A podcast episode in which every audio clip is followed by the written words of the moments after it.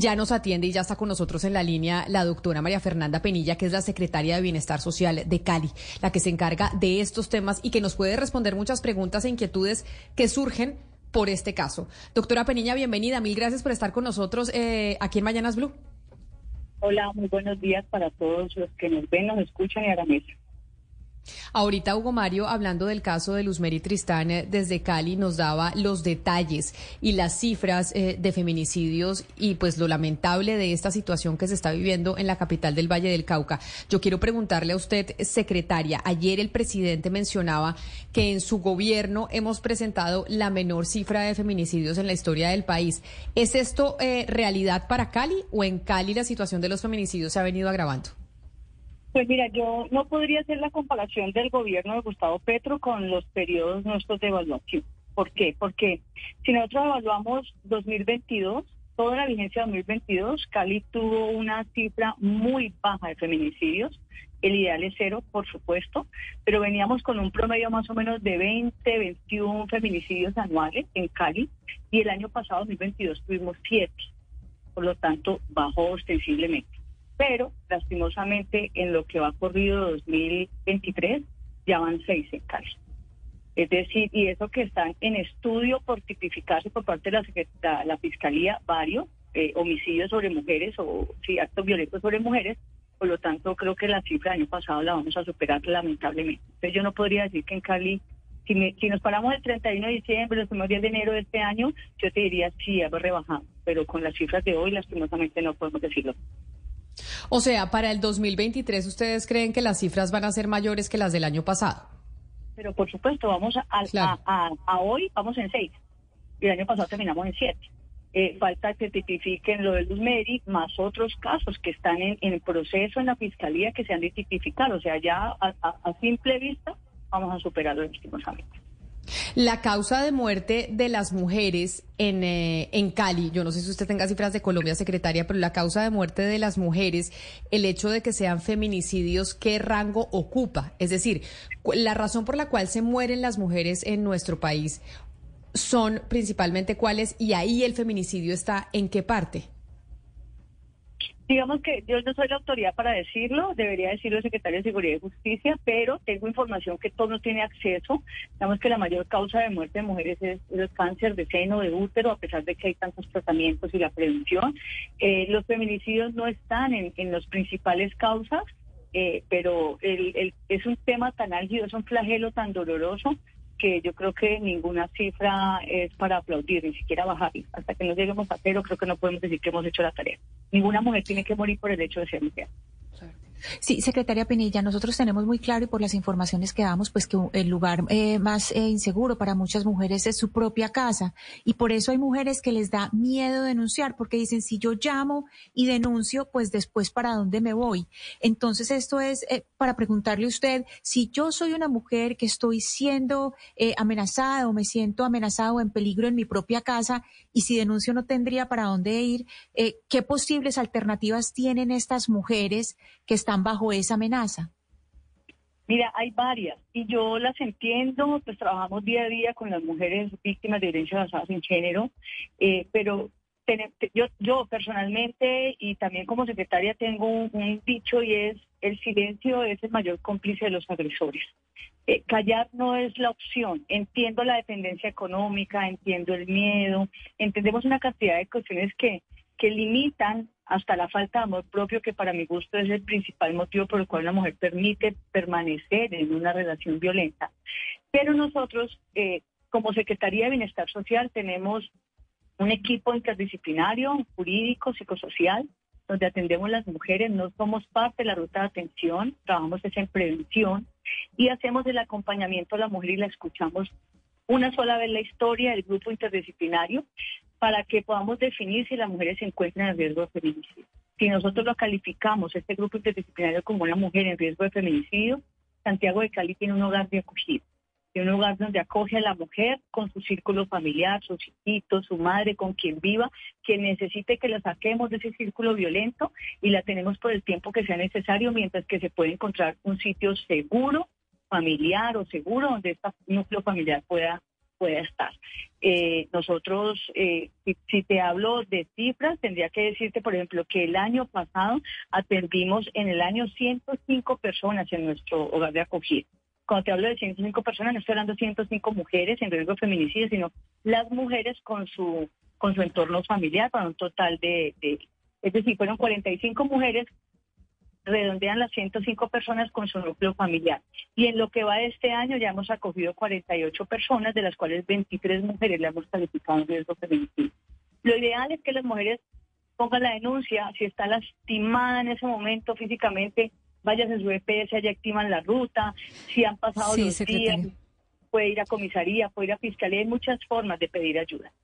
Eh, es que a eso voy con mi siguiente pregunta, secretaria. Para muchas mujeres, ese primer paso, que es pedir ayuda, es eh, un imposible, ya sea porque no tienen la información, eh, porque de todas maneras tienen demasiado miedo o por, como en el caso de Luz Mary Tristán, que no sabemos si, la, si había pedido ayuda, eh, pues al menos a, las, a, los, a los estamentos públicos no, pero uno no se imagina una mujer como ella, con su eh, capacidad adquisitiva, yendo a, digamos, una comisaría o a, la Secretaría de Bienestar Social, ¿verdad? Porque son, porque sería, les daría mucha vergüenza. Eh, como comentaba mi compañera Ana Cristina, la violencia eh, hacia las mujeres en los estratos altos, pues es mucho más escondida porque se supone que eso no le pasa a la gente eh, de esos niveles. ¿Qué opciones da eh, la Secretaría de Bienestar Social para poder ir a todos esos, mejor dicho, llegar a esas mujeres, que sea por su condición socioeconómica, que sea por su falta de información, que sea por el miedo, no se atreven ni siquiera a buscar ayuda? Mira, yo, ese es un paradigma que tú has puesto, Claudia, sobre la mesa y es algo que tenemos que romper. Eh, la violencia de género es un flagelo no tiene distingo alguno, ninguno, ni estatus social, ni académico, ninguno. ¿sí? Y, casos como el del primer Tristán nos, lo vuelve a recordar. Eh, nosotros como Estado tenemos una normatividad que nos rige y la normatividad es estándar. Es estándar para, digamos que no tiene ese tipo de distingos, no no tiene una normatividad y tampoco creo que sería justo, sería el ideal tener una normatividad dependiendo del estrato, el nivel académico y demás. Eh, existen entes privados que trabajan con enfoques diferenciales, es decir, entes privados, organizaciones sin ánimo de lucro, que deciden trabajar, por ejemplo, eh, con mujeres de estratos bajos solamente o de estratos altos, o mujeres eh, con determinada etnia, ya, ya es una cuestión privada que tiene unos enfoques específicos, lo digo también como experiencia propia, Claudia, tú lo conoces, yo fui víctima de violencia basada en género eh, y cuando pensaba que jamás una mujer como yo pudiera ser víctima, eh, sobreviví y mi decisión fue montar una fundación para trabajar con mujeres de estatus socioeconómicos altos que son eh, les da esa pena que tú mencionas, que, que lastimosamente sucede, al quería darle pena es al, al victimario, no a la víctima, pero toca es en entidades que se dediquen a trabajar con este enfoque. Eh, eh, desde el Estado, eh, la normatividad es una, el lineamiento es uno, la ruta de atención es una. Entonces, lo que hacemos es tratar de llegar no solamente al sector, sectores vulnerables por su condición socioeconómica, sino llegamos también a empresas, a universidades, a la academia, con la información de prevención. Y la prevención la hacemos sobre todo es haciendo conciencia en las mujeres de las diferentes violencias basadas en género. Tenemos muchas conductas violentas que las mujeres ni identificamos como violentas. Creemos, las normalizamos como un día a día normal y resulta que son violencia y la violencia siempre va creciendo. Empieza con el insulto, con el grito, con la ofensa y va aumentando, aumentando hasta que termina en una feminista.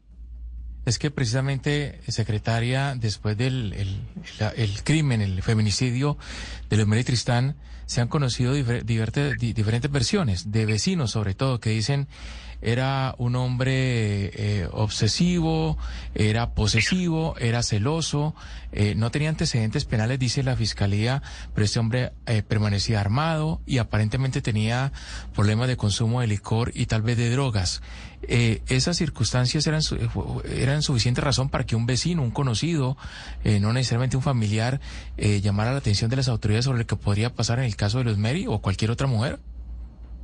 Sí, las personas externas pueden poner la denuncia o pueden poner en conocimiento a las autoridades. El tema es que cuando llega, llega la investigación del asunto, si la mujer lo niega, ¿qué es lo que normalmente sucede? Lastimosamente a nosotros las mujeres nos crían desde pequeñitas con ese instinto o vocación maternal que nuestra labor es solucionar, es criar. Entonces creemos que nos vamos a volver generadores de los hombres maltratadores. Siempre la mujer que permanece en una relación de estas cree que va a poder cambiar al hombre porque nos han metido el chip que nosotras tenemos cómo cambiar la sociedad, que tenemos que criarlo bien y creemos que nuestra pareja termina siendo nuestro hijo. Eso es un imaginario colectivo que hay que cambiar para que las mujeres fortalezcan su amor propio y, eviten eso. Entonces, el vecino, el vecino pone la denuncia, pone la queja, pero cuando llega la mujer va a decir, no, él nunca me ha agredido, él nunca me ha hecho nada y ahí las autoridades quedan con las manos. Pero, pero tienen que haber más razones por las cuales las mujeres decidimos callar de esa manera. Es decir, el escenario que usted nos está pintando, que simplemente callamos al momento en el que se nos enfrenta o tenemos que decirle a las autoridades el sufrimiento y el abuso por el cual estamos pasando. Eh, ¿Por qué esas presiones? Tiene que haber más que simplemente la presión social y lo que nos han dicho desde chiquitas que tenemos que ser maternales y de esa manera regenerar hasta los abusadores. ¿Qué otras circunstancias juegan en que nosotros, nosotras las mujeres, guardemos silencio de esa manera? Para mí, para mí, la razón uno a La primera, si hacemos un top por el cual se permite, es la falta de amor propio la falta de autoestima. No, no, desde pequeña no nos empoderan en respetarnos, amarnos nosotros y terminamos amando a otro por encima de nosotros. Eh, digamos que en mi proceso personal fue lo que descubrí en su momento de por qué yo lo había permitido y, entendí y acepté que había pasado una etapa de mi vida de amor propio bajito y me dediqué a trabajar mi amor propio. Entonces creo que desde la escuela, la familia, la sociedad, desde el Estado, deberíamos trabajar en fortalecer el amor propio de todos los seres humanos, incluyendo las mujeres, para que no permitamos este tipo de acciones y pongamos la denuncia o nos retiremos a tiempo y evitar este tipo de hechos tan trágicos. Secretaria Penilla, eh, cuando uno es testigo de, que están eh, abusando de una mujer, pues hay dos maneras. Una es que, es, digamos, si es el vecino o alguien que uno conoce, pues uno puede llamar y denunciar.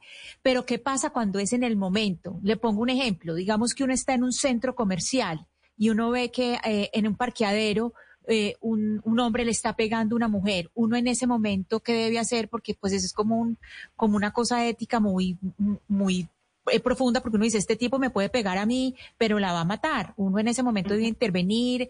¿Cuál es la ruta que debe hacer cuando es en directo que uno está viendo ese abuso? Digamos que hay dos caminos. Hay uno, que es el institucional, es llamar al 155 de la policía. Está la línea exclusiva a nivel nacional para atención de la violencia basada en el 155. Ahora, hay centros comerciales en Cali, tenemos centros comerciales que, han, que nosotros hemos certificado como espacios seguros para mujeres y niñas, donde han hecho un proceso de formación a todo su personal eh, para que sean sitios donde haya equidad de género y respeto por las niñas y por las mujeres. Y también hemos hecho trabajo con empresas privadas, sobre todo de vigilancia, donde nosotros hemos formado para esa protección. Por lo tanto, si el centro comercial es uno de los que está aquí en Cali, por ejemplo, que tiene esa formación y certificación por parte nuestra, los guardas de vigilancia, las personas que laboran la parte administrativa del centro comercial, saben exactamente cómo actuar y a quién llamar para poner la queja y pedir la atención inmediata por parte de las autoridades. Si no es un centro comercial de esos, llamar al 155, lo que podemos hacer todos en el momento eh, preciso de la agresión que está en ese momento, tanto la víctima o los, las personas que estén cercanas pueden llamar al 155 de la policía. Pues secretaria, era muy importante hablar con usted porque este caso de Luz Tristán nos ayuda a ver la situación de los feminicidios en el país, en donde somos muy ignorantes frente a lo que tenemos que hacer cuando somos víctimas o cuando somos testigos de un eh, maltrato hacia una mujer que no sea el nuestro. Así que mil gracias por atendernos a esta hora, por regalarnos su tiempo, que yo sé que estaba muy ocupada y muy amable por estar en los micrófonos de Mañanas Blue nunca estaré ocupada para hablar de este tema que es bandera y nuestras mujeres necesitan de protección. Gracias a ustedes por ponerlo sobre la mesa. Un feliz día para todos.